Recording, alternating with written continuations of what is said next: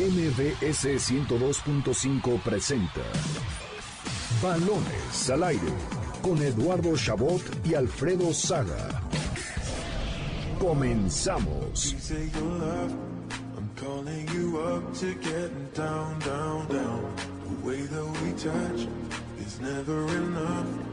Turning you up to get down, down. Show me a piece of your heart, a piece of your love. I'm calling you up to get down, down, down. The way that we touch is never enough. No, si quieres empieza todo el programa, pero cuando quieras, 6 de la tarde con dos minutos arrancamos balones al aire en este sábado 12 de octubre del año 2019. Atento, Alfredito, atento. De por sí la semana pasada eh, no te fue nada bien, ¿eh? Con, tus pronósticos. Bienvenidos a Balones al Aire. Yo soy Eduardo Chabot, como siempre me acompañan. Te presento a ti primero. El señor antifecha FIFA, te dicen. Alfredo Sara. ¿Qué tal, Eddie, Ramón, Carlos, amigos de la producción, amigos que nos escuchan sábado a sábado aquí en Balones al Aire? Me reciben más bonito que, en mi casa, en este, en este programa, como siempre. Y sí, la verdad de flojera un poquito la, la fecha FIFA, no porque jugó México, ya hablaremos del, del poderosísimo partido entre México y Bermudas, pero porque no hay, no hay fútbol, no, ahorita no, no, no está jugando el Cruz Azul, ni nadie, ¿no? Es lo que se, se extraña un poquito, no sé qué opinan ustedes. Sí, totalmente. Bien, bien bajado el balón, ¿eh? Porque luego te empiezas a enervar con la fecha FIFA. Nunca te había visto tan decente.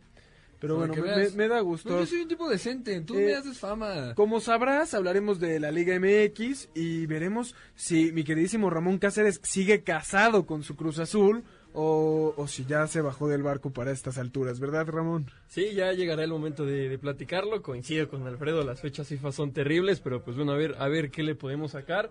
Y pues bueno, ganó México, ¿no? Y eso siempre, siempre va a ser una buena noticia. No, so, si no ganaba hubiera sido una Sí. terrible noticia, ¿no? Y hasta ahí, porque luego vienen muchas estas críticas de si se le golea a Bermudas, no, necesitamos irnos a la Conmebol, no, no sé qué, y cuando perdemos con estas no puede ser, o si les ganamos por menos de tres, México, miren dónde está, además no, nunca hay un buen resultado para la selección, mi queridísimo Carlos Alberto Pérez García. Hola, ¿qué tal compañeros? Alfredo, Ramón, Eduardo y a todo el auditorio un saludo. Eh, feliz porque, a ver, a mí, a mí sí me gusta la fecha FIFA, pero cuando hay competi- competiciones que sí son oficiales, aunque la Liga de Naciones... Eh, Bueno, es Sea, oficial. ya sea oficial. Es para el cuentas- Mundial. A final de cuentas es de las que no valen. O sea, ¿qué cuánto vale una Liga de Naciones? Pero bueno, aparte de eso, yo quiero felicitar a toda la nación americanista porque hoy están de fiesta. Sí, sí, 103 ya lo años. tendremos. Eh, para aquellos que siguen el programa semana a semana, conocen mi... mi eh, ina- ¿Cómo le diremos? Este, Sección. an- sí, mi sección del de un día Espacio. como hoy. Que hoy... No, porque re- que dice, No, porque este, que dice Michael, sorpresa. dice Michael que es este indiferencia, pero no es indiferencia, es más como una No, no, no entre la América. ¿eh? No estoy hablando de la América, estamos hablando de mi relación personal entre la ¿Y América a y, quién yo. le importa la ¿No? relación de Eddie con el ¿Eh? América? Pues ver, a ti, porque siempre estás tú y hablando de, de, de- de la América, te diré, ¿eh? Y ahí viene el himno, por supuesto. Lamentablemente me tocó hacerlo un día como hoy, pero viene la historia de cómo se creó el América, que es bastante curiosa, así que los invitamos a que se queden más adelante en un día como hoy, ya que quería sacar el tema del América. Pero empecemos con el tema de selección. Carlos Alberto, como siempre, nos preparó la previa de lo que será el inicio del programa con lo sucedido la noche ayer entre México y Bermudas. Yo soy Eduardo Chabot. Iniciamos Balones al aire.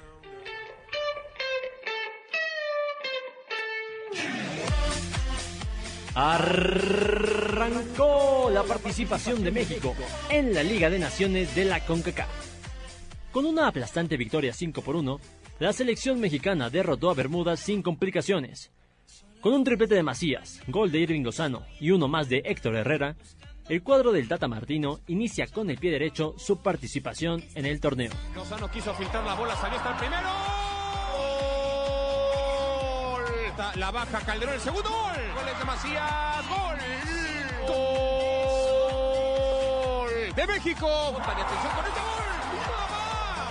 Para derecha, Chachal, vamos para acá. Lozano le queda para el cuarto gol. Gol. Gracias a esta victoria y con dos partidos menos, México se coloca en la primera posición del Grupo B, que también comparte con Panamá, el próximo rival de tricolor para el partido del martes a las 8.30 de la noche en el Estadio Azteca. Así, la primera fecha de México en la Liga de Naciones de la CONCACAF en, Balones, al aire. 6 de la tarde con 6 minutos, estamos de vuelta para hablar de la selección un poquito rápido. Sabemos que no había mucho que rescatar de lo sucedido ayer. Eh, a ver si sí le atinabas a este pronóstico, De ¿no, hecho, Alfredo? Porque la 5-1. semana pasada, por ahí voy a rescatar el audio para la próxima semana, se los prometo. Cuando, cuando dijimos, Carlos, estás de testigo, Ramón estaba ahí en el estadio. ¿Qué pasa si Cruz Azul golea al América? Y eh, Alfredo, por favor, deja de decir casos hipotéticos No, no, imposibles. tampoco así, tampoco ¿No? así. Yo- no, está el audio. O sea, está el audio. yo dije, dije eso, pero de una manera más bonita. Ah, sí. Pero a, a lo que voy es que, o sea, mantengo la postura. Era, era algo muy Sí, nos quedaste, nos que- de locos por poner que- la, la posibilidad. Bueno. Y sucedió. O sea, fue un marcador que fue la sorpresa en la jornada. No, por supuesto. ¿Están de acuerdo? Que- Sí, lo- totalmente, Luego vemos la cara y de- Alfredo ¿no? durante esos 90 minutos. este, Creo que- que nadie se esperaba que Cruz Azul le fuera a ganar al América y más aún que le fuera a meter cinco goles, ¿no? Algo que nunca había hecho en su en historia. la historia. Sí, sí, sí, llegaba eh, con una realidad de- similar a la de Chivas, ¿no? Y después de lo sucedido una semana antes, no se esperaba esto. Pero bueno, Alfredo, ¿para qué un poco más de, de respeto por el Cruz Azul de ahora en adelante, sí? La selección mexicana ganó 5-1. Si tendremos que decir lo bueno, lo malo y lo feo, yo diría que lo bueno es Macías, que pinta para ser un gran goleador. Lo malo es Carlos Salcedo, que nada más no da una. Y lo feo, pues eh, la CONCACAF Liga de Naciones hasta el momento para México, ¿no, Ramón? Sí, correcto, gana México por ahí a medio gas, ¿no? Ganó en una interescuadras, con todo el respeto para la gente de Bermudas. La verdad es que nunca tuvo resistencia y ahí el gol que, que meten, pues bueno, ya lo dices, ¿no? Con complicidad de la defensa, de Salcedo específicamente. Creo que no hay mucho de qué hablar de este partido. Se le mete cinco Bermudas como una selección a- con mayor intensidad. Le pudo haber metido 10, 11. Creo que no hay rival para México. El verdadero rival, si podremos llamarlo así entre comillas, será el martes contra Panamá en la cancha del Estadio Azteca. Yo Pero les no, aseguro nada que, que, nada que, decir de Bermudas, ¿eh? Que no sacamos los tres puntos contra Panamá. Órale, ¿qué quieres apostar? No, Lo que quieras, ¿sabes por qué? ¿Por qué? Porque seguro no vamos a evitar el grito y creo que nos van a terminar castigando. ¿eh? No, Si no va a ir nadie al Estadio Eso, eso. Azteca, Sí, sí, sí, ¿quién sí. va a gritar? El, el Tata Ahora- Martino va a gritar. Lo, de, lo del Tata con Salcedo me parece que fue un... Fue para darle la confianza, ¿no? Igual con a Néstor Araujo, Sí, ¿eh? a él y a Araujo y a la pareja, inclusive. Y ahora, sí, no está bien Salcedo y no está bien Araujo, pero ¿qué central está bien en México? ¿Qué central mexicano podrías? Ahorita si veo a cualquier persona, le digo, oye, a un central, oye, ponte pilas porque te pueden llamar a la selección. Claro. Todos nuestros centrales están en pésimo momento, ¿no? Sí, por, ahí el, el único... Hasta que dices algo importante en el programa, me. El único rescatable que ni siquiera está jugando como central ahora mismo es, Edson Álvarez. Esta vez no fue convocado, pero creo que sí hay material de alguna forma en la defensa. ¿no? Habrá que ver hoy. Es que el problema es que, que Néstor Araujo no está en mal momento. Lo ves jugar con el Celta de Vigo y lo hace bien, lo hace ayer- bastante ayer- bien. Ayer se le y, quemó y mucho, llega a ¿no? selección y, O sea, y es donde se cae. Pero se, se le tiró mucho por lo de ayer. Entiendo que lo de Argentina fue, fue un desastre, ¿no? Pero, pero fue un mal día. En general, Araujo, de verdad, antes del partido contra Argentina no teníamos argumentos para, para decir que, que vivía un mal momento. Exacto, ¿no? lo, lo deja marcado ese partido contra Argentina e incluso llegan reportes que se integra la selección mexicana en esta en esta fecha FIFA y llega cabizbajo, llega con la sensación de que hizo un mal papel contra Argentina y tal vez eso le pase factura. A ver, a- al final de cuentas esto puede ser un, un tema mental, ¿no? Y a mí el, el nivel de Néstor Araujo me parece fenomenal. Es- Para mí es el, el mejor central que tiene la Es selección que no hay hoy en día. ¿Quién Y- es su competencia? Sí, Habrá que ver, estoy de no, acuerdo. Es Néstor Araujo y quién más. Hablando de eso, hoy a las 7 juega México sub-22. ¿Contra Digamos, quién? Contra Argentina. ¿No? No, no, o sea, Sí, lo pregunté, digo, no, para que no vengas preparado para el próximo programa. Eh, será interesante ver lo que haga la defensa central ante un equipo Que ahora la más- mayoría de esa sub-22 está regresando a México, ¿no? Y Sí. El caso de Córdoba, el mismo Macías. Sí, Pero bueno, bueno, Córdoba, que, bueno, que eventualmente estarán en esa selección para los Sí, Olímpicos, justo. pero que esta vez los llamaron para, Para la jugar selección con la mayor. mayor, ¿no?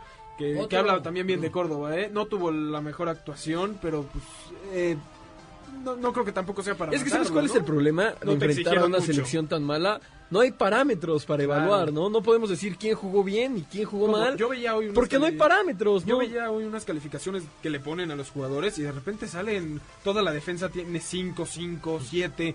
Claro, porque te hizo un gol. Entonces, contra estos equipos tienes un pequeño error y. Sí, y repruebas el partido. peor, es es eso, no hay parámetro. Tampoco podemos decir que Macías tuvo una noche sensacional por meter dos goles, porque tampoco ves el, el, se- el segundo gol de Macías, el tercero de México. Está solo sin portero y casi lo falla, ¿no? Exacto, fue, fue circunstancial. Yo estoy de acuerdo con, con Ramón porque, a ver, Bermudas es una es un país con una población de más de poquito más de 60 mil 60 mil habitantes. Sí, el no- no- 13% de la población estaba en el no, estadio. no llenan no llenan el estadio el estadio Azteca toda la población de Bermudas y eso ve- se ve reflejado obviamente en su en su selección que aparte a ver el, el deporte que predomina en Bermudas ni siquiera es el fútbol es el es el cricket con esta De hecho, hay herencia, una, hay una buena historia, perdón que... No, pero cuéntanos cómo le va a. Bermudas en cricket. Pero el entrenador de, de Bermudas tuvo que ver ahí con el cricket también, fue jugador de cricket y combina, digamos, intenta combinar los dos estilos de, de juego para llevarlo al, al fútbol. Pero sí, es- No le está yendo muy bien, que digamos. No, ¿eh? que no, es cierto, no es cierto. No, por supuesto. Oye, no, y, y lo hizo muy bien contra Haití, tuvo el partido Exacto. previo en eh, Copa Oro. Y ya le ganó a Panamá. Y, y lo hizo bien, sí, no, no, no, para nada. Digo, Pero- México le saca 5-1, ¿pero qué? Bueno, sí, tampoco nada de... o sea, ¿qué, qué- que le esté yendo Yo bien, yo o quiero- sea... quiero preguntarles, a- ya, ya llegó el primer, el primer partido de México en esta CONCACAF Liga de Naciones y qué opinan de este torneo. A ver, a mí me parece, pues, no, no tiene nada que ganar México en este torneo. No, pero es, es que lo- creo que alguna vez lo, lo había platicado con Alfredo. Me parece que el torneo no está hecho para México. México, digamos, es de los daños colaterales, junto a Estados Unidos, tal vez Costa Rica, que tendrá este torneo. Está hecho para, para que suban su nivel las selecciones que normalmente no compiten, ¿no? Porque Bermudas antes sabía que no iba a ir al Mundial. Ahora tiene ahí la CONCACAF Liga de Naciones y sabe que si se pone pilas, tal vez no contra México, pero le saca un buen resultado a otras selecciones de ese nivel, pues terminará teniendo alguna posibilidad. Seguramente es un proceso muy largo, pero es más un proyecto para que crezca la confederación en general, cosa que afecta evidentemente a las potencias. Y cosa que es por la que tienen que ver con CACAF, ¿no? Es decir, con CACAF no puede ver por los intereses de México y Estados Unidos, que son solo dos afiliados a ellos, sino por los intereses de la zona en general. Y la mayoría de la zona predominan este tipo de selecciones. Al final, yo creo que la idea de CONCACAF es buena porque va a hacer crecer la zona. Eh, Lo que tiene que hacer México es decir, ok, eh, me voy a Conmebol. Claro, no, bueno, no Pero sé es, si, que no no- sé si irse es a que- Conmebol. es que México lo podría decir, pero no se puede. Sí, Oye, claro. Sí se puede, y- y- claro que se puede, y hay ejemplos. Australia debería estar Sí. jugando en Oceanía y, y se clasifica en Asia. Pero son casos muy puntuales. Israel ¿no? debería estar clasificándose en Asia y está en Pero UEFA. es Es un tema más político. Pero sí. Eh, el problema es que. ¿Qué argumentos, no? Para mí, lo de Australia me pareció que, que les costó Ah, trabajo. Les costó, pero ¿no? Porque lo de, a ganar lo de Australia fue, ¿sabes qué? Aquí no voy a crecer. Claro. Quiero eliminarme en Asia. Y, y lo yo lograron. Y de ahí- hecho, Australia es un constante en las Copas Claro, del Mundo. ah, yo creo que ahí el problema es que si México dice eso, yo, o sea, yo FIFA o yo con mi le diría, eh, amigo, hace ocho años pasaste al mundial eh, en repechaje jugando en Eh, CONCACAF. circunstancial. Oigan, Sí, sí, sí, yo lo sé. Los, los partidos que hubo hoy en Europa. Suecia enfrentó a Malta, por ejemplo. Eh, Eh, España que empató con con Noruega. Noruega. Bélgica enfrentó a San Marino el jueves y le 9-0. metió 9. Entonces, no, no solo es algo de la CONCACAF, es algo que pasa en el mundo con este nuevo concepto del Nations League, que es mundial, mundial que pasa en la, en la UEFA, que pasa en CONCACAF, en todos lados. Entonces, ni modo, México le va a tener que tocar Pero enfrentar a eso- esto como hacía Bélgica le tocó, perdón, enfrentar a San Marino. Pero son partidos clasificatorios, ¿no? Se entiende, creo yo, la diferencia. Porque ellos tienen su propia UEFA Nations League. Y ahí sí ya ves partidos de más calibre, ¿no? Sí, porque es la zona A, la, La- zona B y la... y Aquí la lo impresionante es que. Bermudas está en la zona A. Es que, a quién pones. El problema es que no tienes a nadie más en CONCACAF. No, que se clasificaron. Jamaica. Nos lo decía El Salvador. Jack Spassi, ¿no? Lo, lo importante que es para estas eh, islas caribeñas el pasar a Copa Oro, enfrentar a selecciones, no como México, pero como Honduras, como Guatemala. Y, y bueno, es otra realidad de fútbol y ni modo, aquí nos tocó Yo, vivir. yo entiendo, yo entiendo que, a ver, a México en este momento no le beneficia en absoluto, pero si no se va a cambiar de federación, entonces debe apoyar con todo esta, esta liga y hacerlos crecer, porque si, si eventualmente esos equipos B, equipos C crecen, el nivel aumentará eventualmente Por eso- y podrá mejorar el nivel ¿no? de México. ¿Aumentará Totalmente. o se estancará? Bueno, es que estancado estará siempre de... O sea, si Bien. no logras que crezca lo otro, pues la de México no, no hay forma... Mientras Sí, sigas en acuerdo. Mientras no haya un cambio ¿no? estar- estarás estancado. No, Ahora, perdón, a mí yo a mí me da gusto que el Tata haya salido como salió ayer, ¿no? O sea, que diga, si México hubiera jugado ayer con un cuadro B, dirías, bueno, ahí vamos, este, ni modo, ahora cuándo va a jugar la selección grande sin la No, él no se guardó nada dentro de lo que cabe. eh, fue el. Chucky, o sea, Sí, deba- debatible. Héctor ¿eh? Herrera, o sea, sí tuviste jugadores de primer nivel. Yo sé que le diste yo chance a digo, Córdoba. yo digo, Salcedo. Araujo, Herrera, el Chucky y ya. Cuatro jugadores de, de la selección A, por así decirlo. Los demás Oye, puros de- jóvenes. Lo de Charlie Rodríguez. Charlie Rodríguez puede, ser otro, puede ser Charlie otro, Rodríguez. pero hasta ahí, Lo ¿eh? de- lo de no sé si Jorge Sánchez, No, que Jorge se cayó, al Sánchez final, sí, porque se no- cayó al final de la No Copa Oro. tampoco. No, pero Jorge Sánchez me parece que tiene la oportunidad y Cristian Calderón, ojo con el del Necaxa, Sí, ¿eh? Porque jugó también contra Trinidad y Tobago la semana pasada y dio un partidazo y por eso también este se ganó la titularidad. Yo les... yo- o sea, no creo que sea una opción lo de lo de cambiarse de federación. A lo mejor no, no es el tema, ya lo discutiremos más a fondo, Lo- pero... tú de lo que tú me digas Primero, vamos a hablar. o sea, primero va, primero va el negocio, lo que se perdería mundialmente si México no va al mundial y cambian la federación. Pero tú, que ¿tú crees que no iría a México al Mundial? O sea, ¿En que- o sea, Conmebol? a lo mejor sí. en muchas ocasiones sí. no, ¿eh? A lo mejor sí, pero es más complicado, obviamente, ir, a, ir allá abajo O sea, que aquí. piensa cuántas veces Chile o cuánto tiempo pasó Chile sin, sin regresar a una Claro. Copa del Mundo, Sí, sí, sí. poniendo más o menos a un equipo Pero- que podría pensar que está Ahora- a nivel de México la mayoría de las veces. Vamos a ver también qué, qué sucede con este con el Mundial de Qatar 2022 que ya va- se expande en equipos y ahora Ahora el siguiente, ¿no? El perdón, para- 22 sí se, para se el- mantuvo, ¿no? para el 26, perdón. Se Porque- juega en México, que- que se ya estamos México. clasificados. Y además, en, en dado caso de que, Esperémonos se, para el del 30. de que se confirme esta expansión, pues prácticamente la eliminación del hexagonal final se perdería. Pasarían los seis del hexagonal. ¿Quién Entonces? O sea, yo sí no va a sé. ser así o a lo mejor y bueno, Y no cambia. sé. Seguramente habrá formato. hexagonal porque ya hay tres clasificados. Quiero pensar que... Bueno, bueno, ahora, ahora que lo mencionas, sí se, No, se ahora. anunció, se, se anunció una nueva forma de clasificación mundial que tiene mucho que ver con la Nations League. Pues más adelante traeremos esa información, Ahora, pero Mundial de más equipos, pase seguro para México, ¿eh? Y para los may- la mayoría de los de para Conmebol. Ahorita Mayor, un pase mayor idea para irnos a Claro. Conmebol. Pues sí, pero imagínate, vamos a llegar a Arriesgas menos. No, no, pero Sí. ¿cómo? Bueno, No, arriesgas, pero arriesgas menos con lo que arriesgas más que en. CONCACAF, claro está. Lo que dices, México, no, no solo el. Mundial, Alfredo, cuando hablaste del negocio, lo, lo que es México en CONCACAF es, es, es una Pero- venta absoluta para Y con- México. y Jugar Conmebol también lo sería. Jugar partidos- Copa América también sería negocio. ¿Tú crees que Conmebol no quiere que México No, oye, un regrese a la Copa Sí, América? pero Partido México, Ecuador, Estados México. Unidos, eh, en Estados Unidos sigue siendo un ingreso brutal para México. Un Sí, México estoy de contra acuerdo. el que sea, México, si tú llevas a Estados Unidos, México contra Cuba, contra el que Claro. sea, va- vamos a ver la diferencia, ¿no? Ahora que, ojo, la, la, la, la federación pidió que este partido contra Panamá se juegue también en Estados Unidos, les, no les dieron permiso, se tiene que jugar aquí, y vamos a ver la diferencia, uno, en el precio del boleto, y dos, en la entrada.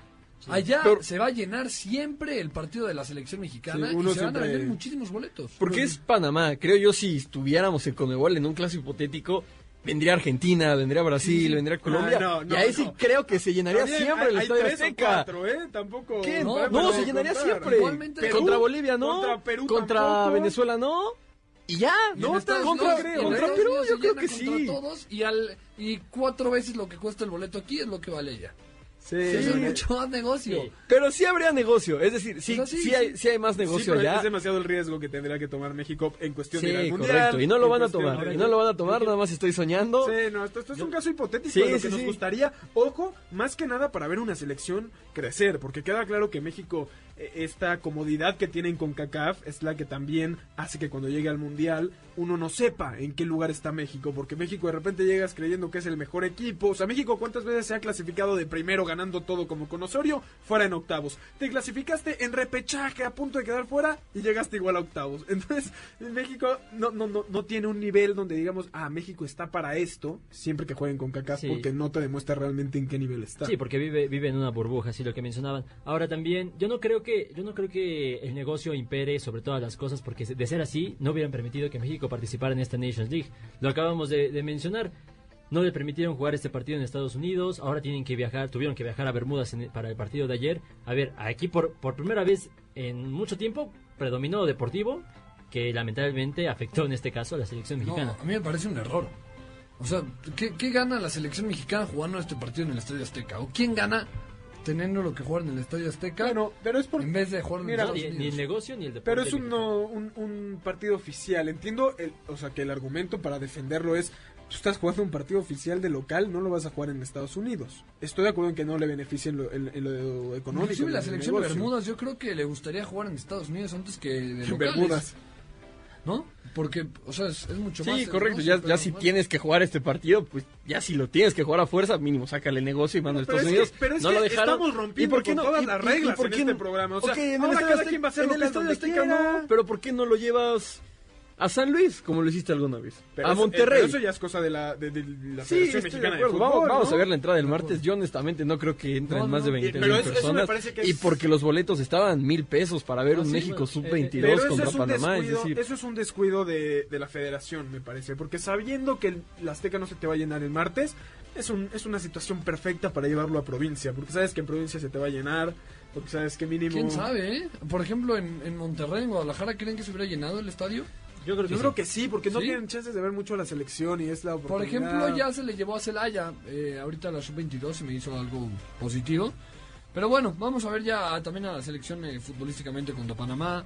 Que Bueno, Panamá es un equipo... Juegos. o sea, Lo- lo de Panamá es el ejemplo de alguien que Eh, va bueno. creciendo. ¿no? Panamá perdió con Bermuda. Sí, ¿no? sí, Entonces bueno. tampoco, tampoco para- sé qué parámetro puede pero sí, pero es como si hicimos... eh, Inglaterra perdió con República Checa. Sí, correcto. Bueno, pero creo que esta Panamá sí viene en declive después de lo que Del fue Mundial. el Mundial. Se hizo vieja, ¿no? Sí, no, y, Ya. y- y pareció como que metieron todo su punch para llegar a la Copa del Mundo y Sí, ahí sí, ya sí. fue, se cumplió el objetivo, vámonos otra vez hasta abajo.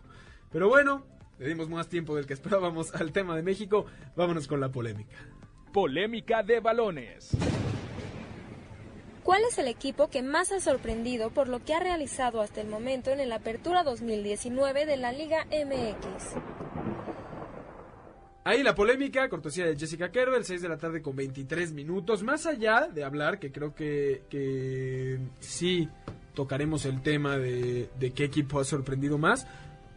Hay que hablar un poco de lo que ha sido este torneo en esta recta final y, y- se mezclará evidentemente con, con la polémica esta de qué equipo, ¿no? Porque eh, ya sé que para Alfredo y tiene los argumentos para, para sostenerlo, los favoritos siguen siendo los de siempre, siguen siendo eh, los poderosos económicamente, pero si uno creería que para la jornada 12, 13 tendríamos a Necaxa, Santos y Querétaro en los primeros tres lugares. Me parece que, que sí. Yo, si yo les hubiera dicho esto antes de que iniciara el- la temporada, me hubieran tirado de loco a más no poder.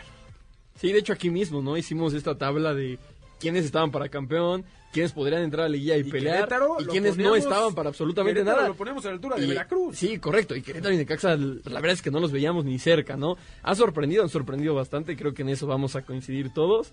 Quién sabe para qué les alcance. Creo que ambos tienen muy buenos técnicos y creo que esa puede ser la diferencia Eso. de que pueden llegar lejos en Eh, liguilla. y dos técnicos mexicanos y dos técnicos muy infravalorados. Hace unas horas estaba checando la información de la carrera de Memo Vázquez y de verdad es impresionante. Eh, debuta con Pumas en 2006 como técnico, cinco partidos, 10 partidos, no hace mucho. Regresa en 2010, es campeón con Pumas en 2011. Después se va a Cruz Azul y bueno, logra hacer de Cruz Azul un equipo muy bueno que, Poderoso, que logra que logra llegar a la final que lamentablemente pues muchos recuerdan a Memo Vázquez por ser el entrenador de esa final de, de Moy Muñoz.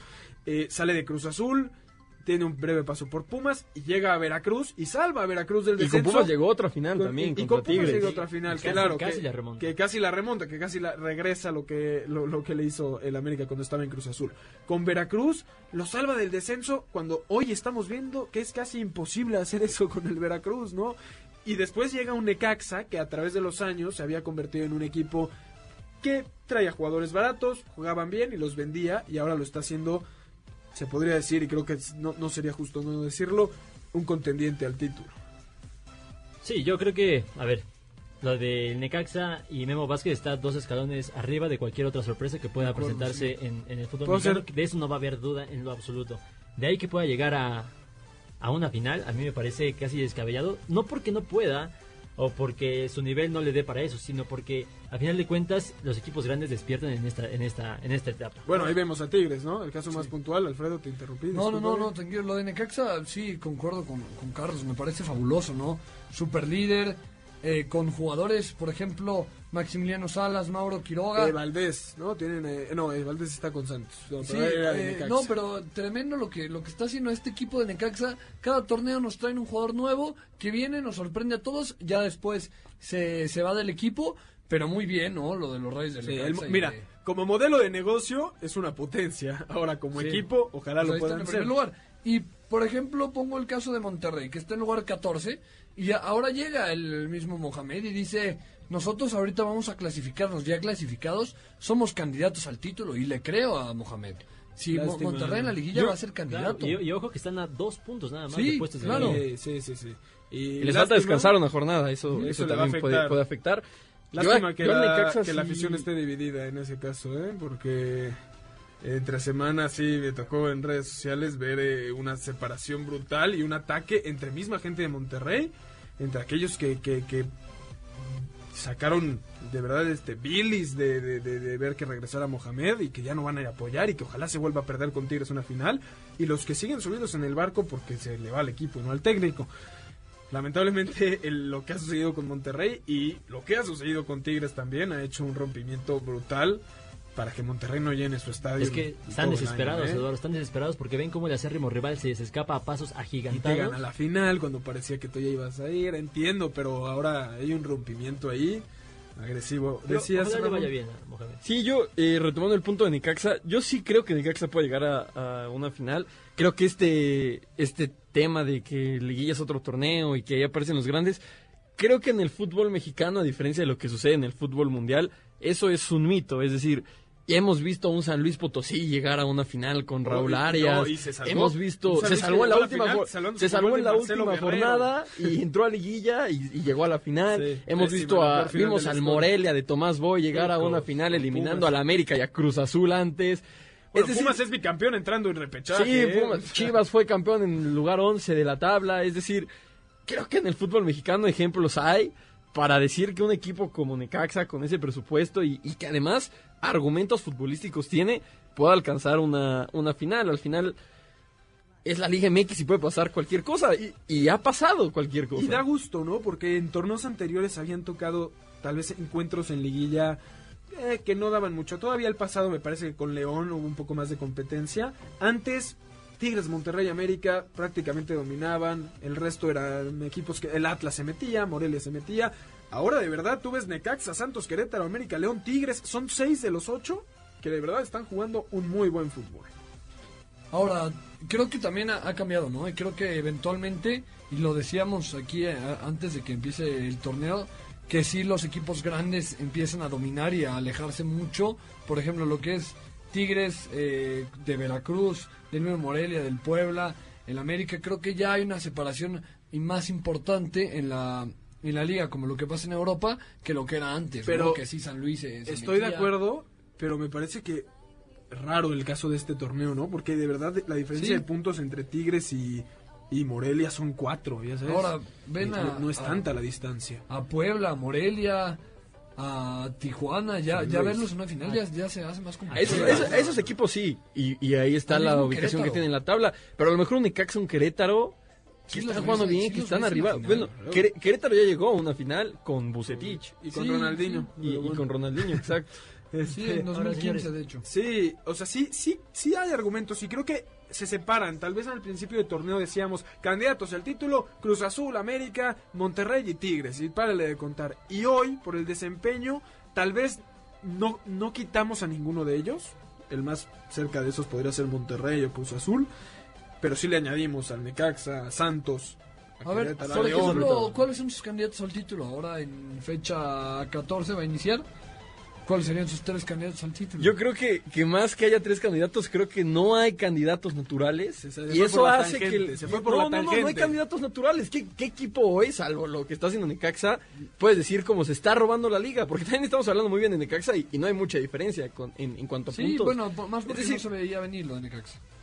Sí, bueno, correcto, y- no, y- no hay, no hay un equipo que esté robando, pero por la misma razón, por la misma razón que no hay un equipo que esté llamando de más la atención, es que caben estos Querétaros, estos Necaxa. Ahora se subió el nivel, se emparejó o bajó el de los mejores. O sea, el de los, las potencias bajaron su nivel y por eso se está igualando esto. Yo- o, yo- o los demás crecieron. Sí, creo firmemente que bajó el nivel de los equipos tal vez mal llamados grandes o los potencia y subió radicalmente el nivel de un Necaxa, de un Santos. Ahora, sí concuerdo con Ramón de que no, tal vez no hayan candidatos que sean por esencia naturales en este torneo, pero yo sí quiero externar mi opinión como sensaciones de los equipos por la historia, como nos han tenido, nos han acostumbrado en que los cuatro que yo pondré en la semifinal está el América, el, ojo con el siguiente que es el Cruz Azul. Yo creo que después de la goleada al América viene el enviado anímico que los mete a liguilla. Necaxa por, por su buen fútbol y Santos. Tigres, ¿no? Que es posible A, a Santos lo, lo elimina Tigres en octavos. Yo, yo, yo veo... en, en cuartos, pero sí. En cuartos, pero. Yo veo a León también muy fuerte otra vez. A lo mejor eh, no, no, no está haciendo lo que del torneo pasado. Yo veo a los León, primeros Tigres. seis de la tabla muy fuertes. O sea, para mí los primeros seis son los que... Sí, el Querétaro de verdad. Es que yo, yo no, lo- yo no los veo tercero. fuertes. Yo lo los entiendo. veo con, con la capacidad de eliminar a los menos fuertes. Pero no es que estén haciendo un gran fútbol. Es decir, León viene, empató con el No, Veracruz, bueno, perdió Santos- con el Puebla y Santos empató viene con el una racha Atlas. terrible también. Santos viene con una racha terrible. Y, y Necaxa, digamos, ahorita estamos hablando de este buen Necaxa porque le- se le han dado los resultados en las últimas fechas, pero tuvo una etapa en la que... No, y correcto. tampoco América ha ganado uno de sus últimos siete y es cuarto lugar general. Creo No, y que descansa en la última jornada. Sí, sí, sí. le va a creo que- afectar, ¿eh? Eh, Se supone que un- muchos pensarían que es bueno tener un descanso previo a liguilla. Yo no, y creo que justo le, a la le va a América quitar que le hubiera ayudado y lo decía Y el Miguel Piojo se ha quejado. Sí, que le, le hubiera gustado tener el descanso a la Antes, hora de sus, lesti- de sus claro, claro. totalmente. Bueno, pero le tocó a la Herrera. América, ¿no? Un equipo iba a tener que descansar Sí, en la, sí, sí, en la sí. última jornada. Con todo respeto para, para el nivel actual de la liga, sin quitarle mérito al Necaxa y Memo Vázquez, al Lucetiche Querétaro, que tanto ha alabado y que tanto he dicho que, que yo sí creo que pueden llegar a una final. Creo que hoy la tabla la, la conforman los menos malos, que, que porque realmente han mostrado un, un gran Sí, bueno. fútbol, ¿no? El ejemplo de León, que empata con Veracruz. Ahora, Necaxa también ha dejado ir partidos la clave. máxima, la máxima sorpresa... Santos comió cuatro ante Tigres, 10 segundos. Sí, sí, claro, no, y Santos que vienen de declive. Sí, sí han habido muchas sorpresas. Es más, de los ocho que ahorita están en la tabla, te puedo decir un partido en el que se hayan visto mal, superados tremendamente, ¿no? Eh, Santos con Tigres, o incluso con Necaxa que lo golea, Querétaro cuando pierde el invicto, también... Eh, 4-0 con León en la 4-0 con corregidora. León, el América con el Atlas 3 a 0. Y Cruz Eh, Azul. eh, estamos a- y Cruz Azul, o sea, estamos hablando de que los primeros de la tabla también han sido exhibidos con su fútbol y, y entiendo ese punto. Ahora, ¿quién ha sorprendido más por dónde está en la tabla? O sea, Necaxa por estar hasta Sí, arriba, Necaxa, claro. Cruz Sí, Azul Necaxa. porque era una, un, un Ah, la- candidato la- al título y está hasta abajo, Pumas porque parecía que, iba bien, pero ahora está en octavo. Lo de Pumas creo que tampoco se esperaba mucho de ellos, ¿no? Al principio de- del torneo. De, hecho, hay un partido amistoso que golean al América. Por ahí se empieza a hablar mucho, pero sí, no creo que no se esperaba mucho de, de Universidad con el nuevo técnico. Lo del Toluca que no arranque me parece impresionante tampoco, ¿no? O sea, lo de Monterrey, obviamente. eh, lo de Chivas en lugar número 17 de la tabla es tremendo. Hay equipos de verdad que, que están muy mal. Y, y ¿sabes qué es lo peor de, de Chivas? Que ya ni siquiera le estamos considerando como sorpresa verlo tan abajo. Sí, ya, ya ni imagínate. si- Chivas vemos a Chivas en lugar totalmente de 17 y ya ni siquiera lo, vemos como ¿qué le pasa a Chivas? Ya lo vemos como algo natural, ¿no? Sí, es, es- es lo que lo que se ha hecho de este equipo. De hecho, ahora a la hora de, de- de hacer la, la encuesta, hablábamos de, De a quién Chivas, poner, ¿no? Y, o sea, y sí, se dije menciona. Chivas y luego dije, pues, pues, realmente. Es O normal. sea, imagínense, normal ¿se imaginan de verdad al América en lugar 17? ¿Al Cruz Azul en lugar 17? Que sí lo han estado, ¿eh? Que sí, que sí lo han La, estado. la última vez que pasó eso, llegó Ricardo Peláez a salvar el barco. Claro, y de De los parece- dos. Y parece. De- de- 10 sal- años. sal- y llegó a salvar el barco de No, América y, el de Cruz sí, Azul. Y, Y ahora ahora- parece que quién va a llegar a, a Guadalajara. Ricardo Peláez. parece que sería un gran acierto para las Sí, Chivas. ya- ya que ahora de ahora, festejan. O sea, se hablaba en, en la semana, venía, veía prendiendo veladoras que decía los periódicos. Y bueno, Dilo Pero- como es, eh, Alfredo. Festejan la llegada de una ex- examericanista a su pero directiva. también, también jugó en Chivas. también en sí. Chivas. Yo- y, No, y el mismo ¿dónde no, brilló? ¿Dónde y el- brilló? ¿Dónde el problema no es ese, el el mismo problema es que Peláez no se siente identificado como americanista y él lo ha dicho infinidad de veces. Él ha dicho, yo yo no creo en un fútbol de camisetas, creo en un fútbol de proyectos. El problema no es que Chivas festeje la llegada de un examericanista, el problema es que Chivas festeja la llegada de un directivo de acuerdo. y no de un título. Sí, sí, de Yo no, yo no digo que sea un problema que festeje la llegada de un examericanista. Solo que no considero que vaya con la identidad de un club grande. Pero Ahora. está, está bien. Si alguien que es un profesional es, es Ricardo Peláez, ¿no? Estudiado, dedicado, ganador. eh, lo vimos con Cruz Azul, lo vimos con el- la época de oro que le regaló al América, porque sí, es así. Ricardo Peláez hizo del América una época de oro. Entonces yo creo que sería un acierto para Chivas, Ahora, igual que dijimos. Yo, yo- yo no estoy tan en desacuerdo que Chivas festeje la llegada de Ricardo Peláez, porque Sí, estoy de acuerdo, Chivas debería festejar títulos, pero hoy no hay material, no hay un proyecto, no hay nada que te acerque a pelear un título. Lo que más te va a acercar es Ricardo Peláez. Entonces, No, impresiona es por dar el ser primer Chivas, paso, Impresiona ¿no? por ser un Sí, así, el ¿no? primer paso, sí. Eh, y y es bueno, por supuesto, no, no estaría, estaría mal que de verdad les valiera, me queda claro. No, lo que es curioso es por- porque es Chivas, igual como lo podríamos decir con Monterrey, que ahorita igual- debería de pelear títulos. cuando nunca se llegó, festeja, cuando llegó América, cuando llegó Cruz Azul, ahora sí, sí, Ricardo Peláez rescata a Chivas, pues va a ser el mejor directivo en la historia del fútbol mexicano. claro. Tomó una América. Ahora, rápidamente tenemos que ir al corte y quiero que me digan qué equipo para ustedes es la mayor sorpresa del torneo, positiva o negativa. Alfredo, Monterrey. Monterrey verlo en lugar 14 se me hace algo rarísimo. el equipo más caro de la liga, ¿eh? Imagínense, sí, no, no, yo me quedo con, con Rayos de Monterrey. Ramón. Sí, yo igual me estaba debatiendo entre Monterrey y Cruz Azul, pero creo que voy a ir por Necax.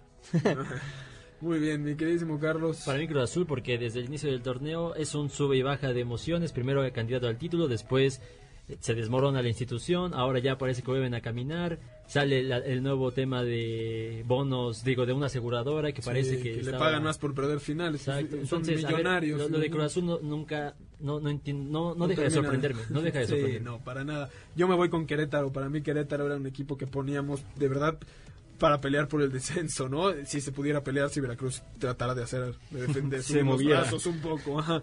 Pero, y está, y metido en el tercer lugar por encima de todos.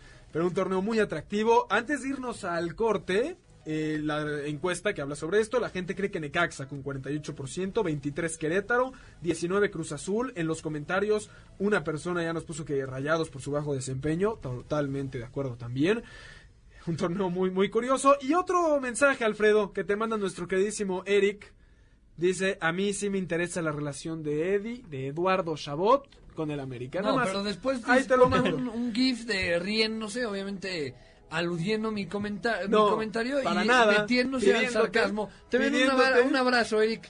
Eric, nos- no- yo sé a lo que te referías. No le hagas caso. Vámonos rápidamente a un corte. Antes les recordamos escucharnos todos los sábados de 6 a 7 de la tarde aquí en Balones al Aire por MBS Noticias 102.5 de FM, noticiasmbs.com y la aplicación de MBS Noticias. Llámenos al teléfono en cabina 51661025. Síganos en nuestras redes sociales, arroba eshabot17, arroba Alfredo Saga. Ya recuperó su Twitter Ramón, arroba R Cáceres 10, arroba Carlos Alberto PG, arroba Noticias MBS y utilizando el hashtag Balones al Aire. Vámonos rápidamente a un corte y regresamos. Balonazos al aire.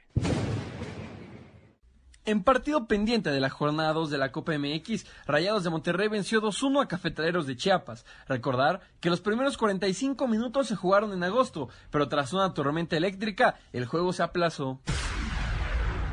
Con un contundente 7-0, Estados Unidos goleó a Cuba. Weston McKinney se convirtió en el futbolista norteamericano que más rápido anota un hat-trick en la historia, consiguiéndolo en tan solo 13 minutos.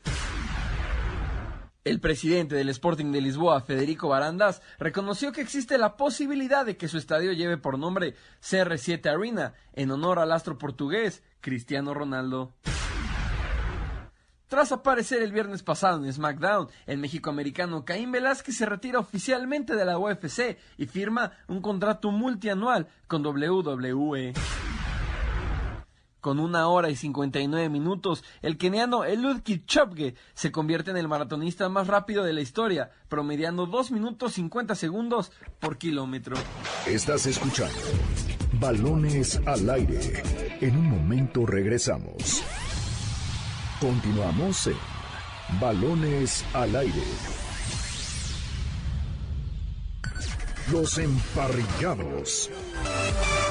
6 de la tarde con 43 minutos, estamos de vuelta aquí en Balones al Aire por MS Noticias 102.5 de FM. Dallas va por el partido de redención. El equipo plateado y azul visita a los Jets con la esperanza de retomar la senda de la victoria, pues en las últimas dos semanas han borrado su magnífico comienzo. Para su fortuna, la escuadra neoyorquina se presenta como lo peorcito de la temporada. ¿Será que Cowboys logra el triunfo por más de 7 puntos? Si crees que sea así, entra en este momento a caliente.mx, métele 400 pesos a la apuesta handicap y podrías cobrar hasta 780 varos. Descarga la app, regístrate y recibe 400 pesos de regalo. Pues sí, Jets es el equipo más facilito, pero regresa regresa su coreback, muchachos. Sí, Sam Darnold eh, regresa para, para los Jets, que me parece una buena noticia. Se estaban viendo de manera terrible.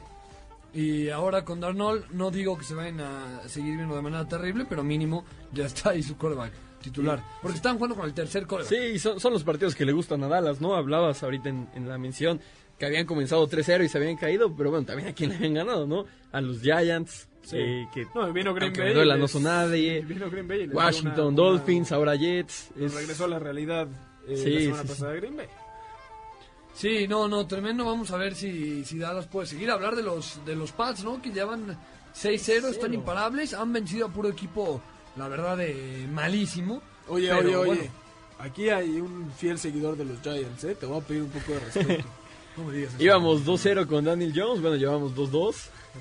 Oye, pero sí, no vamos con racha negativa Si, con algo, si de algo se había acostumbrado Eli Manning a sus fans, era, Era de ganarle a los Giants, Ay, ¿no? Dos, a los Pats y a. Tom Brady. Que diga, a los Pats, correcto. Sí, ya a hubieran, dejado, Brady, ya hubieran claro. dejado el like para este partido que parece... Interesante también el San Francisco Rams. eh, San Sí, Francisco va invicto. 4-0. Y esa división en específico está, está bastante buena. Seattle 4-1, nada más un, un partido perdido a diferencia de San Francisco. Y los Rams 3-2. Es decir, entre esos tres me parecen los, los tres han mostrado muy buen nivel.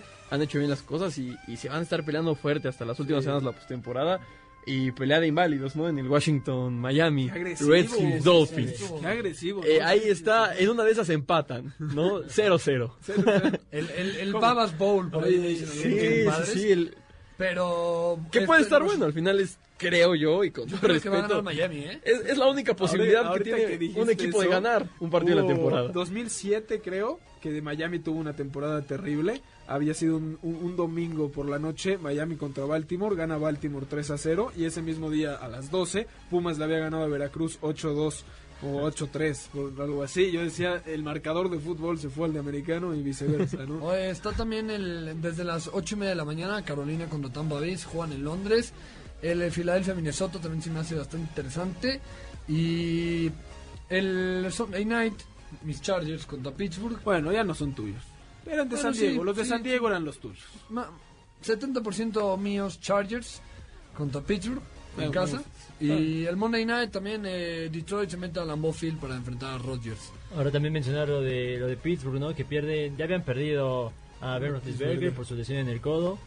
Y ahora van a tener que recurrir al tercer quarterback, eh, Hodge, para jugar contra, el- contra los, Chargers, los Chargers de San Diego. Entonces, Y que, Los la, semana- Ángeles. y, y que Ya, la semana de- de- pasada de- se les va una posibilidad gigante de emparejar todo en su división. Se fueron a tiempos extras con, Sí, con los. Ravens y bueno, terminan ahí, ahí perdiendo. Ese, ese triunfo hubiera puesto a Ravens y a Pittsburgh 2-3, los dos. Sin embargo, gana Baltimore y bueno, se van 3-2 y Pittsburgh 1-4. Sí, sí, Así las cosas en el americano, pero tenemos temas que, que, que en- enervan y emocionan a Alfredo Saga. Máquina de jonrones. ¿Cómo es el béisbol, Alfredo? Bueno, el, el béisbol que está verdaderamente tremendo, porque arrancaron las series de campeonato entre Washington, que eliminó de manera fatídica, digamos, a, a- a los Dodgers en cinco juegos, eliminándolos en su casa y regresando en la octava entrada, pegándole al mítico Clayton Kershaw. Eh, Ahí está la sorpresa de los Nationals contra unos eh, Cardinals que vencieron también una sorpresa en cinco juegos a los Bravos de Atlanta y ahora la serie de campeonato de la Liga Nacional ya está dos juegos a Alfredo cero en Saga, Washington. Washington. estaba a punto de quedar eliminado Sí. en el juego de comodín en la octava sí, entrada. sí. Lo dio- le da la vuelta, vence a los Dodgers, que eran el principal candidato a ganarla o mínimo llegar a la serie mundial. Y ahora contra Cardinals le va ganando de a 2 a 0 la serie. Yo ya te pongo a los Nationals en la serie mundial, ¿eh? Sí, Primer invitado a la serie Yo quiero saber qué les pasa y, y lo voy a preguntar porque ustedes son los que saben de béisbol. ¿Qué les pasa a los Dodgers en postemporada, no? Por ahí veía un ¿Ves meme al a Cruz mitad de Azul? semana que no puedes perder tres series mundiales seguidas y no llegas, ¿no? Y, y- ¿Ves al Cruz Azul? ¿Qué le pasa a. Kershaw, no? Este Sí, Cruz Azul tremendo. es lo mismo. No, y la- la- sale Kel- Clayton Kershaw, perdón, diciendo, sí, ¿saben qué? Todo lo que dicen tienen razón, apesto en, así tal cual lo dijo en, en postemporada. También lo dejan solo, después de, le hacen el home run y de la imagen él solo en, en el... Sí, pare- decían algunos que parecía que estaba pichando un juego perfecto porque lo dejaron solo, nadie le hablaba. No, tremendo lo de. Ahora lo de también veo que le estaban echando mucho la culpa al, al entrenador. El manager, de, a de Dave Roberts, muy, muy polémico desde las series mundiales que pierde. Pero bueno, ahí está el tema de la Liga Nacional y la Liga Americana, Carlos, que te veo ya puestísimo. Ya, Empieza, ya- ¿no? es, en unos es que, minutos, es que yo veía cómo desacreditaban a los Nationals, perdón que regresa al tema, Ah. pero a mí no se me hace una sorpresa. A ver, al final de cuentas era la, la- la tercera mejor marca en la en su división Y a ver, es sorprendente porque estuvo a punto de caer eliminado en el, en el juego de comodín. Y pero porque se va al último juego con Dodgers, donde ahí sí era, digamos, eh, eh, amplio- La víctima. Sí, era la víctima por, por, por lo que era Dodgers, más de lo que había hecho, ha Sí, hecho los Nats. tremendo lo de los Nats. Y hablábamos de Bryce Harper también en Claro. entre semana, ¿no? Que es que, que la bomba de la pretemporada había sido su salida de Nationals a Phillies. Y quién diría que ahorita veríamos a, a los Nats en la en serie de campeonato, Ahora, ¿no? El caso joya. parecido en el fútbol mexicano al León una vez que Boselli se fue. Ahora una joya lo de, lo de los pitchers de los de los Nats. Ayer vimos al venezolano Aníbal Sánchez tirar juegos sin hit hasta la octava entrada. Eh, el día de hoy Mark, Mark Scherzer se va en ocho entradas, me parece, y un solo hit. Nada más lo que le pegaron a Max Scherzer. Ganaron 3 a 1 los, los Nationals. Van a casa con la serie arriba 2 a 0. Hay que recordar a la gente que esta serie de campeonato es el mejor de 7, o sea, ganar a 4. Y bueno, la Liga Americana ahora sí arranca también. ¿Quién es Super favorito? serie, ¿Quién es super favorito? serie. Yankees contra Houston. Tremenda, tremenda, Favorito. tremenda serie. Alfredo, es la serie mundial anticipada. No, no, sí, sí, por- perdóname, pero desacreditando a los Nationals, Sí, Luis. habló primero uh, Sí, maravillas dijo- de los Nationals. Dijo, están desacreditando No, a los Nationals. Yo- yo- y después dice, entonces no tiene nada que hacer No, si no, llega. no, yo, yo a mí, lo estaban matando a los Nationals en su división, en su conferencia, perdón. Pero, pero lo que está pasando en, en la americana con los Yankees es, es fenomenal. ¿No A ver, aprendiste nada de lo de Dodgers Nationals? Ahora, vamos a ver, sí, de- de es una super serie. Vamos a ver si le alcanza a los Yankees, porque van a enfrentar tres, tres pitchers de, de talla de Cy Young. La gente puede Zach saber Greinke. tu, eh, o tu odio hacia los Yankees o es algo personal. O sea, lo, lo puedes saber, pero más allá de, o sea, objetivamente diciéndolo, los pitchers de Houston, lo que es Zach Greinke, que aunque no se vio bien la salida pasada, tuvo un temporadón, lo que es eh, Garrett Cole y Justin Verlander, a ver si no es mucha pieza para los Yankees, que sí, se han visto perfecto y barrieron a los Twins. que además ya perdieron los Yankees contra los Astros en, en temporada regular. Entonces, a ver, no será una sorpresa, obviamente, que, que eliminaran a los Yankees y tienen la prueba más difícil. Aquí es donde, donde deben demostrar que después de 10 años pueden ser campeones. Ahora, los Astros batallaron mucho, ¿no? Para llegar a, a la serie de campeonato, Sí, más de lo que se esperaba la, en la Sí, ronda anterior. Las rayas de Tampa que la verdad se vieron con mucho corazón, unos eh, tremendos pitchers también los que los que traían. Y bueno, hoy Alfredo, el día de hoy Zach sí. Contra Masahiro Tanaka. Entonces vamos a ver qué. Pronóstico de serie mundial. Eh, yo pongo a Houston y la verdad está muy fácil la otra porque va 2-0, pero sí estoy con No, Washington. 2-0 de visita, ojo. 2-0 de visita. Yo estoy con Washington y con los Astros de Houston. Carlos, Yo creo que los Yankees se la llevan en siete juegos contra los Nationals. Y destacar también eh, la participación de los mexicanos con los Astros, ¿no? Está Osuna y Urquidi. Entonces, ojalá puedan, puedan llegar a... Hagan un, tengan un buen desempeño. eh, Ramón, ya sé que te estoy agarrando como pregunta de examen de que ya sabes que te Eh. toca.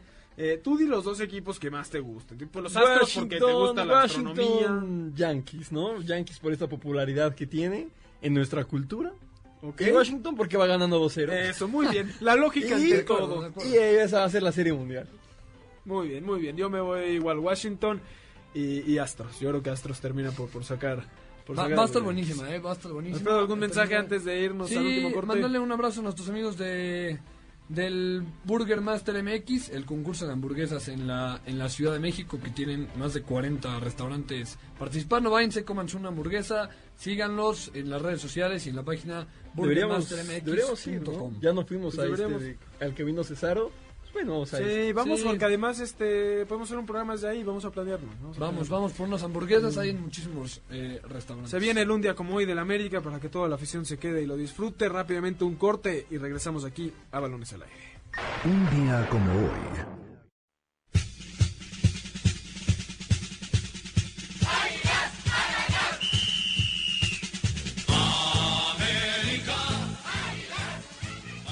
Día como hoy, pero de hace 103 años, se fundó el equipo más ganador en la historia del fútbol mexicano, pues el 12 de octubre de 1916 nació el Club América.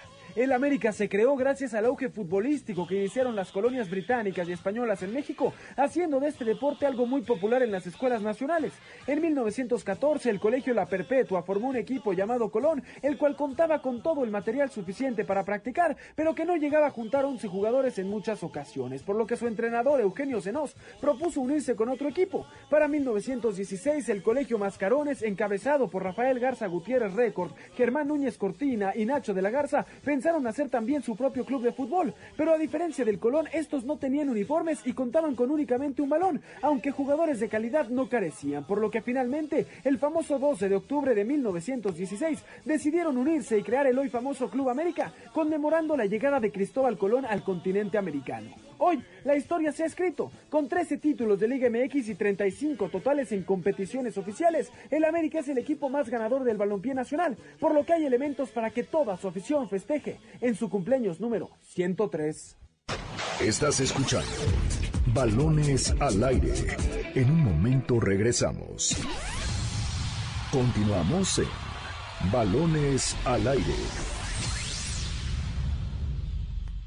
Deporte Palomero con Jessica Carvel.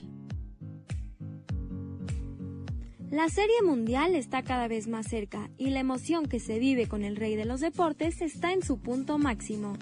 Por eso, en Deporte Palomero te recomendaremos un documental fenomenal que habla sobre la llegada de los esteroides a la MLB, así como el caso de Alex Rodríguez, entre otras cosas más, y que ya está disponible en Netflix. Su nombre, Screwball. Este documental, dirigido por Billy Corben y presentado en 2018, cuenta a través de testimonios y la recreación visual de lo que se va contando utilizando niños como actores. La historia de Tony Dost, especialista en sustancias que mejoran el rendimiento deportivo y el principal responsable de varios casos de doping positivo en el béisbol, como el de Manny Ramírez y Alex Rodríguez.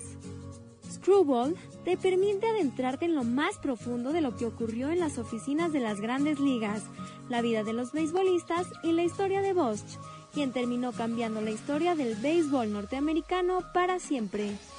Screwball, un documental que va más allá del béisbol y que expone la llegada de las sustancias prohibidas a uno de los deportes más importantes de Estados Unidos.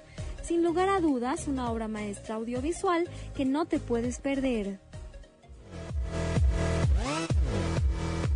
7 de la noche en punto y hasta aquí el cocodrilo, listo para empezar su programa. Que bueno, lamentablemente es el aniversario del América, pero por fortuna para todos. Aniversario de América hoy. Claro, 12 por- e- de octubre. Por eso se llama América, América. claro, tienes toda la razón. Sí, Fíjate qué es. buen dato, eso no sabía. ves? Ah, ¿Sí? ese es el que habías preparado No, toda no, la si se semana. viene- viene uno, Ah, uno pero ya, ya, ya. Ya, ya, echaron ya, ya todo, echaron no a perder decir, todo. sí, no. Oye, ¿y algún día van a ir ustedes al metro o no? Ya, ya, Alfredo, porque no se mezcla, pero los demás. No, sí, yo tampoco, pero si ese es por fuerita nada más. No, no, no, claro, claro. bueno, pues a ver, claro, así dijeron la otra vez. Y ya llevamos dos Nada más, transmisiones en el echa las nada. largas, nada más. Exacto, sí, sí, sí. No, no, no, para nada. Como si fuera Monterrey. Sí, eh, No, no, no, no, ya yo- Ah, no, bien. meto seguido, pero para la otra, para que me crean, voy a No. tener todos mis Una foto. fotografiar también. Exacto, eso, eso, a ver si es cierto. ¿De qué, qué O una transmisión hoy? desde ahí. Uh, no, pues como, pues sí, que transmita desde ahí, desde desde la cabina, pues sí. ¿Qué tendremos Sí. hoy, Sergio? Hoy vamos a recordar justamente eh, la llegada de Colón al continente americano. Mitos como, a ustedes también le dijeron eso en la primaria, de Colón había descubierto América y había llegado al continente americano y había llegado a México, ¿no? Sí. Lo cual es falso. Claro, llegó a India. llegó al- a las Indias, como él les llamó, ¿no? O la Nueva España, ¿no? Pero él se Era murió parte del dato, creyendo. era parte del dato que yo iba a dar y no quise. Ah, fíjate. Oye, y se murió creyendo que Sin sí había saberlo. llegado. ¿Ves? Les dije que Exacto, mi dato sí. sí era importante, Sí, sí, es muy importante. Pero no claro. lo dijiste, no Pues te no, sostuviste, no, me no, dijeron no que- Exacto, sí. tu idea. Sí, se, se hizo que pequeño, era- ¿eh? Sí, que sí, era un sí. dato que no De importaba. Wikipedia. Sí, me dijeron, Sí. eso lo saben No. todos en primaria, no lo saben todos. No, yo, yo veo que no lo sabías, No, ¿eh? no, no, no, Pusiste claro, cara claro, que sí, no. sí, no, no, interesante y lo, lo, lo mencionaba aquí Eddie y también interesante la manera en la que se cuentan los mitos en la historia mundial y sobre Exacto. todo de México, ¿no? No, ya lo Los habíamos de hablado América, ¿no? sí. cuando, cuando fue lo de los niños héroes, que también lo Exacto, que ¿no? también dijimos que ese sí, tremenda historia, ¿no? Pero bueno, de ello vamos a platicar la noche de hoy. ¿Crees que le hace bien a la historia mexicana? Alfredo, ya se acabó el tiempo. ¿Quiere empezar su Como esa, programa? no, ¿sabes qué? Le hace bien al gobierno, o sea, ayudaba a que hubiera patriotismo, Exacto. ¿no? O sea, todos nos vamos a aventar por el lábaro patrio. ¿no? Genera- genera cóbrale las clases. ¿no? genera, no sé si genera identidad, pero genera patria, que era lo que era, era necesario hacer después de la Revolución Mexicana. Ahora es la 4T, hay que ver qué nuevos mitos se inventan. Exacto.